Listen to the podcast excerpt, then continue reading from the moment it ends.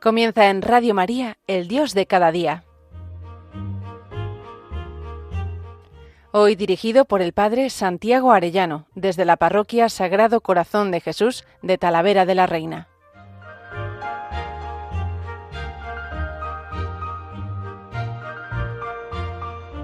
Muy queridos oyentes de Radio María, muy queridos amigos todos, qué alegría un lunes más con todos ustedes. Acabo de terminar de impartir unos ejercicios espirituales de cinco días en este puente de la Inmaculada y ha habido una clave que quisiera subrayar además a propósito del Adviento, que la clave de la vida cristiana no es tanto lo que nosotros hacemos, sino aprender a recibir. Quisiera em, servirme hoy de un texto precioso de Jacques Philippe, si conocieras el don de Dios, aprender a recibir unas claves para cómo recibir la gracia del Espíritu Santo, cómo permanecer siempre abiertos a su acción. Ya digo, la clave es aprender a recibir, porque el Espíritu Santo es el don de Dios y Él se nos comunica, Él se nos da. Y nosotros lo que tenemos que hacer es no poner impedimentos para que Él entre en nosotros. El fin de la vida cristiana es recibir el Espíritu Santo y decía el padre Mario Eugenio del Niño Jesús, la unión con el Espíritu Santo no es un lujo de las cumbres de la vida espiritual, no, es el primer acto, la primera necesidad. Sin la gracia del Espíritu Santo no podemos hacer nada bueno, Jesús nos lo dice, sin mí no podéis hacer nada, nada. Y en el Salmo 126, si el Señor no edifica la casa, en vano se afanan los constructores, si el Señor no guarda la ciudad, en vano vigilan los centinelas y dice, en vano madrugáis y os vais tarde a descansar los que coméis el pan de las fatigas, porque Él se lo da a sus amigos mientras duermen. Es verdad que esto no es una invitación al quietismo, a estar en el sofá, en el sillón, ¿no? En la poltrona, apoltronado. La acción del Espíritu Santo no sustituye nuestras facultades humanas, pero las sostiene y las orienta. Y en ese sentido nos toca a nosotros generosidad. Dando es como uno recibe. Pero ya digo que la clave de la vida cristiana es la receptividad del don, es recibir sus regalos. El primero que nos ama es Él y Él lo que quiere es que te dejes amar. Y a veces tan empeñados en nuestras obras y tan centrados en nosotros mismos, perdemos esa libertad y esa capacidad de acogida. Dice San Pablo en 2 Corintios, donde está el Espíritu del Señor, hay libertad.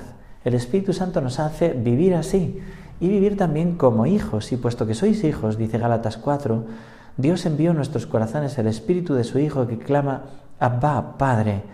Lo que importa en esta vida no es precipitarse a multitud de obras exteriores, sino precisamente este, esta capacidad de recibir. Son las actitudes y comportamientos que nos abren a la acción del Espíritu Santo. Todo lo demás vendrá de ahí. Las obras, dice Efesios 2, que Dios había preparado para que las practicáramos. Es Él el que mueve nuestro querer, el que mueve nuestro hacer. Y nosotros tenemos que dejarnos hacer. No es tanto hacer como dejarse hacer. A veces el trabajo del Espíritu Santo es perceptible, ¿no? Y muchas veces, con más frecuencia, es imperceptible. A veces parece que te enriquece con algo, pero la mayor parte de las veces la, la conciencia de nuestra miseria más radical. A veces su acción es gozosa, a veces dolorosa, siempre es fecunda. Y cito a Teresita del Niño Jesús. El mérito no está en hacer o dar mucho, sino más bien en recibir, en amar mucho. Recibir, amar mucho. Es decir, dejarle al Señor que nos ame y nosotros tratar de corresponder, pero sobre todo primero dejarle que Él nos ame. Decía el Papa Francisco, más difícil que amar a Dios es dejarse amar por Él. Igual que a veces nos puede costar dar, pero se puede hacer con más facilidad a veces dar, porque a veces se potencia nuestro orgullo, que recibir. Hay que tener la humildad y la confianza para recibir. Y recibir es la actitud fundamental de la vida cristiana. A veces tenemos ese peligro de querer ocupar el lugar de Dios hasta en el camino de nuestra santidad. ¿No? El yo, ¿no? Pues yo me estoy convirtiendo, yo he mejorado, yo me he vencido a mí mismo y al final siempre ese yo. Y por eso quisiera describir esas disposiciones fundamentales que vamos a poner como en 10 puntos. Primero, la perseverancia en la oración. Pedid y se os dará, nos dice el Señor. Si vosotros, siendo malos, sabéis dar cosas buenas a vuestros hijos, ¿cuánto más el Padre del cielo dará el Espíritu Santo a los que se lo pidan? Eh, pedid y se os dará. Nosotros tenemos que pedir y Dios está con mucho deseo de darnos. El que más deseo tiene de convertirnos, de santificarnos, es Él. Pero para recibirlo es muy importante la actitud del pobre, del que se pone a mendigar, la receptividad, la adoración, orando en todo tiempo movidos por el Espíritu, dice Efesios 6, 18. Y San Juan de la Cruz nos dirá, toma a Dios por esposo y amigo, con quien te andes de continuo, y no pecarás, y sabrás amar, y haránse las cosas necesarias prósperamente para ti. Fijaros, ¿no? Fruto de ese amor, de esa intimidad de corazón con Él, de ir a todas partes con Él. Recuerdo siempre una niña de 15 años que me decía, yo lo he entendido, voy siempre con Jesús a todas partes. Ahora me levanto por la mañana y digo, venga Jesús, vamos a desayunar. Y luego le digo, venga, vamos a comprar el pan. Y voy con Él a todas partes. Bueno, pues esa actitud de oración y de perseverancia en la oración. Primero. Segundo, la confianza. Se es acogedor, receptivo con quien se tiene confianza. Si tú no confías, te cierras. Tenemos que vivir en esa confianza. Fijaros lo que decía Jesús a Santa Faustina. Las gracias de mi misericordia se obtienen con la ayuda de un único medio que es la confianza. Cuanto mayor es su confianza, más recibe el alma. Las almas de una confianza ilimitada me dan una gran alegría, pues vierto en ellas el tesoro entero de mis gracias. Me gozo en que esperan mucho, pues mi deseo es darles mucho, darles abundantemente. Por el contrario, me entristecen que las almas esperen poco, que encojan su corazón. Qué bonito a ese respecto, esa confianza que narra Teresita del Niño Jesús de los dos niños traviesos, ¿no? que se han portado mal. Llega el padre, uno sale huyendo tembloroso y escondiéndose en un rincón y el otro va corriendo a los brazos de su padre. Este padre dice, no creo que el corazón de ese padre pueda resistir la confianza filial de su hijo. Esa confianza lo arrebata todo, sabe que el hijo volverá a caer, pero, eh, pero le ha ganado por el corazón, ¿no? Castígame con un beso, le dirá ese hijo. Y nosotros tenemos que ganarnos también a Dios por el corazón. Esa confianza no se funda en que nosotros, no se fundamenta en que nosotros hacemos bien las cosas, sino en la misericordia infinita de Dios. Se funda en Dios. Por eso Teresita del Niño Jesús llegará a decir, aunque yo hubiese cometido todos los crímenes posibles, tendría siempre la misma confianza. Vamos a pedírselo al Señor, que nos regale esta confianza ilimitada. Corazón de amor, en ti pongo mi confianza. Este corazón del Niño Jesús que está latiendo ya en el vientre de María. Estamos en el tiempo de Adviento. Vamos a pedírselo, hablando con María y hablando con el niño gestante en el vientre de María. Corazón de amor, en ti pongo mi confianza. Jesús mío, en ti confío. Todo lo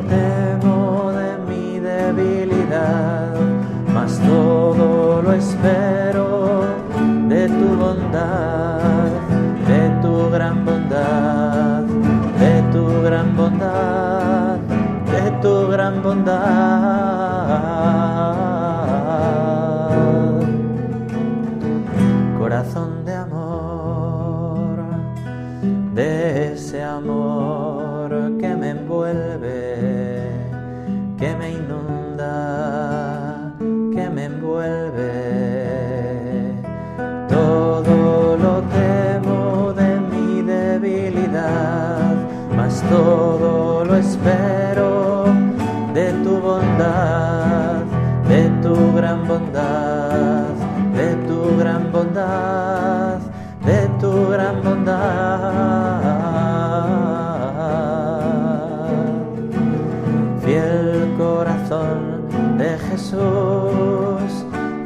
Confío, en ti confío, en ti confío.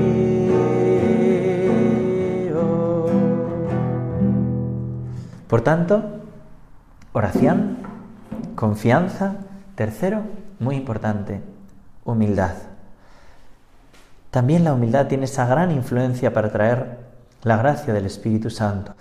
Vemos como San Pedro nos dice en su primera carta, revestíos todos de humildad en el trato mutuo, porque Dios resiste a los soberbios y a los humildes da la gracia. Humillaos por eso bajo la mano poderosa de Dios, para que a su tiempo os exalte. Como Dios da su gracia a los humildes. Nosotros queremos recibir, recibir, seamos pequeñitos. El que se ensalza será humillado y el que se humilla será ensalzado, dice Lucas 14, 11. Y Teresita de Lisieux, ser pequeño, eso es no atribuirse a uno mismo las virtudes que se practican, creyéndose capaz de cualquier cosa, sino reconocer que el buen Dios pone ese tesoro en la mano de su hijito para que lo use cuando lo necesite. Pero es siempre el tesoro del buen Dios. Ahí está la clave. Que nosotros no nos atribuyamos nada. Reconocer que no tenemos nada por nosotros mismos, que todo es dado. Y también reconocer nuestras faltas. Las dos cosas. Lo que agrada a Dios en mi pequeña alma es verme amar mi pequeñez y mi pobreza. Es la humildad. Huyamos, dice Teresita, lejos de todo lo que brilla. Amemos nuestra pequeñez, amemos no sentir nada. Entonces seremos pobres de espíritu y Jesús vendrá a buscarnos, por muy lejos que estemos, nos transformará en llama de amor. Qué hermoso, ser transformados en llama de amor.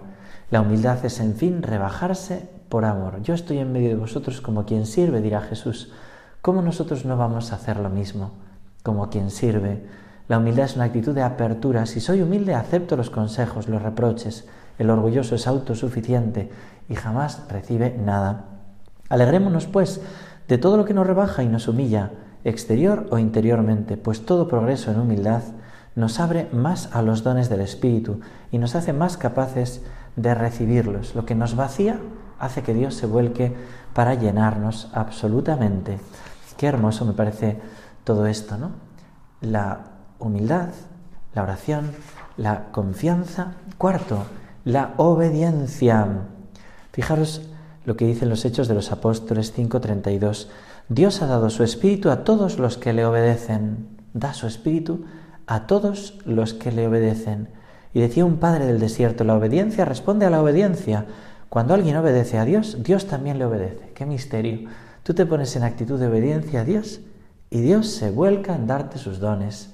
Esa obediencia no debe proceder del miedo, sino inspirada por la confianza y el amor. Esto es muy importante. San Pablo dice, estad sujetos unos a otros en el temor del Señor. Pero es que ese temor de Cristo, Efesios 5, 21, es una actitud de respeto reverencial que parte del amor, que no quiere herir al que ama, no quiere entristecer, ¿no? Mi temor es poner triste a Dios. La fidelidad a una gracia atrae otras gracias. Cada vez que obedecemos a una inspiración divina, nuestro corazón se dilata y se hace cada vez capaz de recibir más gracias. Esto me parece muy importante.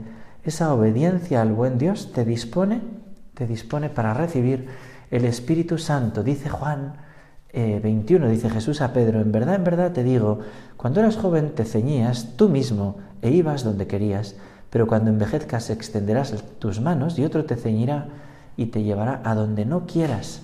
Juan 21. Nosotros muchas veces queremos hacer nuestra vida y luego le decimos a Dios que bendiga nuestra vida. No, no, hay que darle las riendas. San Pedro nos dirá, ¿no? Recordando que a veces esas riendas pueden ser dolorosas. Alegraos, dice San Pedro en 1 Pedro 4, porque así como participáis en los padecimientos de Cristo, así también os llenaréis de gozo en la revelación de su gloria. Bienaventurados si os insultan por el nombre de Cristo, porque el Espíritu de la gloria, que es el Espíritu de Dios, reposa sobre, sobre vosotros. Bueno, pues es así, ¿no? Esa obediencia. Quinto, la práctica de la paz interior. Fijaros qué texto de San Juan de la Cruz nos recuerda en este punto el padre Jacques Philippe. Procure conservar el corazón en paz. No le desasosiegue ningún suceso de este mundo. Mire que todo se ha de acabar. No pare mucho ni poco en quien es contra ella o contra, o contra ella.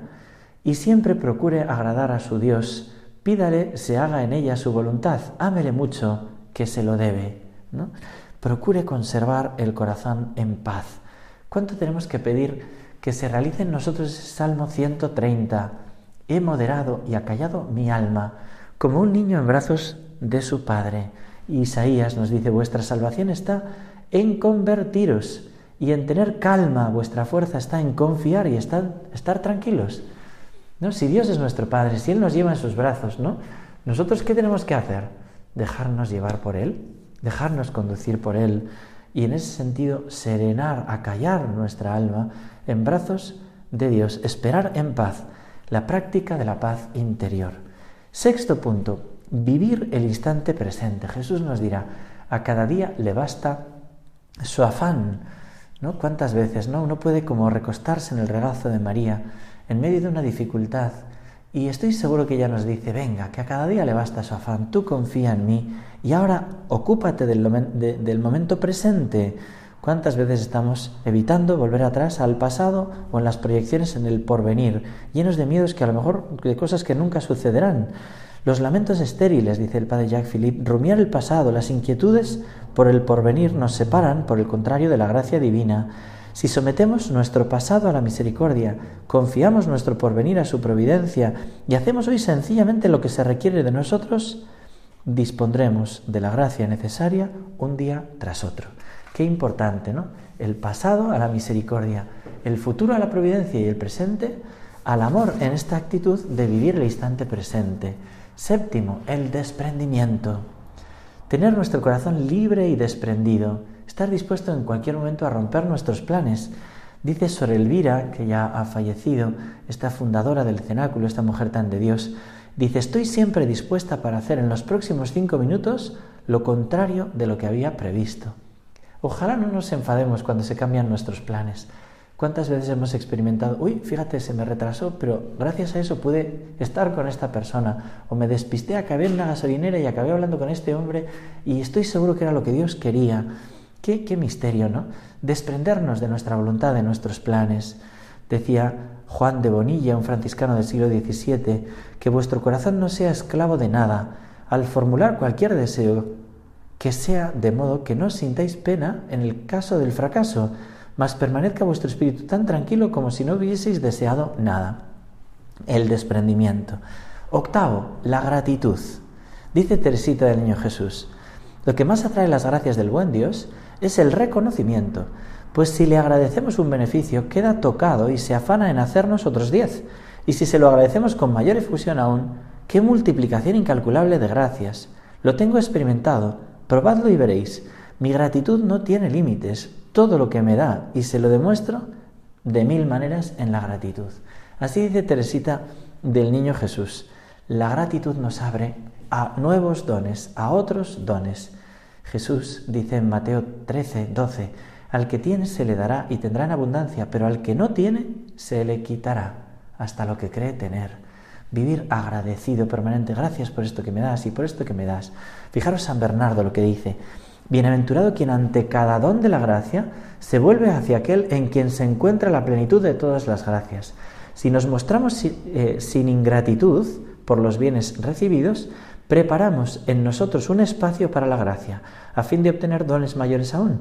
Es la ingratitud y sólo ella lo que nos impide progresar en nuestro compromiso cristiano, pues el dador considerado como perdido lo que hemos recibido de él sin reconocimiento, se pone en guardia, sabe que cuanto más diese a un ingrato, más echaría a pura pérdida. Bienaventurado pues quien se considera como un extranjero y que por los menores beneficios da gracias largamente, por los menores beneficios dar largas, dar gracias, no largas, dar gracias largamente. Bueno, creo que es bonito también poner un noveno punto que lo pone el padre Jacques Philippe como conclusión. Pero recibimos las gracias de Dios si vamos con María. Sin María no hay Pentecostés, decía el Papa Benedicto XVI, y es verdad. Con María uno recibe los dones del Espíritu Santo y al Espíritu Santo. Las actitudes, dice el padre Jacques Philippe, que acabo de describir, son características del alma de María. La Virgen no ha cesado de practicar de manera perfecta cada uno de estos puntos, oración, confianza, humildad, obediencia, paz, desprendimiento, instante presente y gratitud. El último secreto por eso es confiarnos totalmente a María, dice él, y es verdad. Vivir totalmente por María, con María, en María y para María, consagrados a la Virgen nuestra Madre. Y décimo, cultivar una fe viva, cultivar una fe viva. Si uno va haciendo actos de fe, La fe, aunque sea como una semilla de mostaza, mueve montañas. El acto de fe, la confianza también deriva de la fe, dice Jacques Philippe. La humildad, aceptación de mi pequeñez, es un acto de fe. Puedo aceptarme pobre porque pongo toda mi fe en Dios y lo espero todo de Dios y su fidelidad. La paz se fundamenta en la fe. ¿Cómo estar en paz en un mundo incierto? Sino porque apoyamos nuestra fe en la victoria de Cristo. Vivir el instante presente es también un acto de fe. Pongo en manos de Dios mi pasado y mi porvenir y creo que Él está hoy conmigo. El desprendimiento, eh, del mismo modo, es un acto de fe. Puedo ser libre y desprendido de todo lo que este mundo me da porque sé que el amor de Dios es el bien esencial que nunca me faltará en cuanto a la gratitud, es también una expresión de nuestra fe en la bondad y fidelidad del Señor. Bueno, pues pidámosle a nuestra Madre la Virgen en este tiempo de Adviento. Ella va embarazada a darnos a luz al niño Dios. Nosotros preparémonos como los pastorcitos. Hay que ir poniendo ya el Belén y se puede ir colocando el pesebre todavía sin el niño e ir poniendo pajitas como hacen las carmelitas o en tantas casas eh, con pequeños actos de amor, de sacrificio, de humildad, de receptividad, de estas actitudes que hemos comentado, ir poniendo cada vez que consigo una victoria de ese desprendimiento, de esa obediencia, pongo una pajita en ese, en ese Belén para que cuando llegue el niño Jesús lo encuentre caliente por mi amor, lo encuentre lleno de esas pajitas de la ofrenda de mi vida, un pesebre agradable. Pongamos ya el Belén, que merece tanto la pena, ¿no? A veces puede costar, ¿no? Pues ya Venga, pon el Belén y haz esa meditación esperando al niño, actitud de espera en Adviento, actitud de espera, de recibir el don de Dios, de receptividad. Vamos a pedírselo a nuestra Madre y que Dios os bendiga a todos. Hasta pronto, si Dios quiere.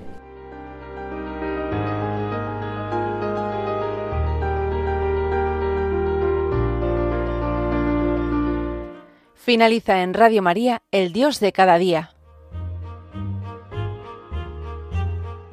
dirigido por el Padre Santiago Arellano, desde la Parroquia Sagrado Corazón de Jesús de Talavera de la Reina.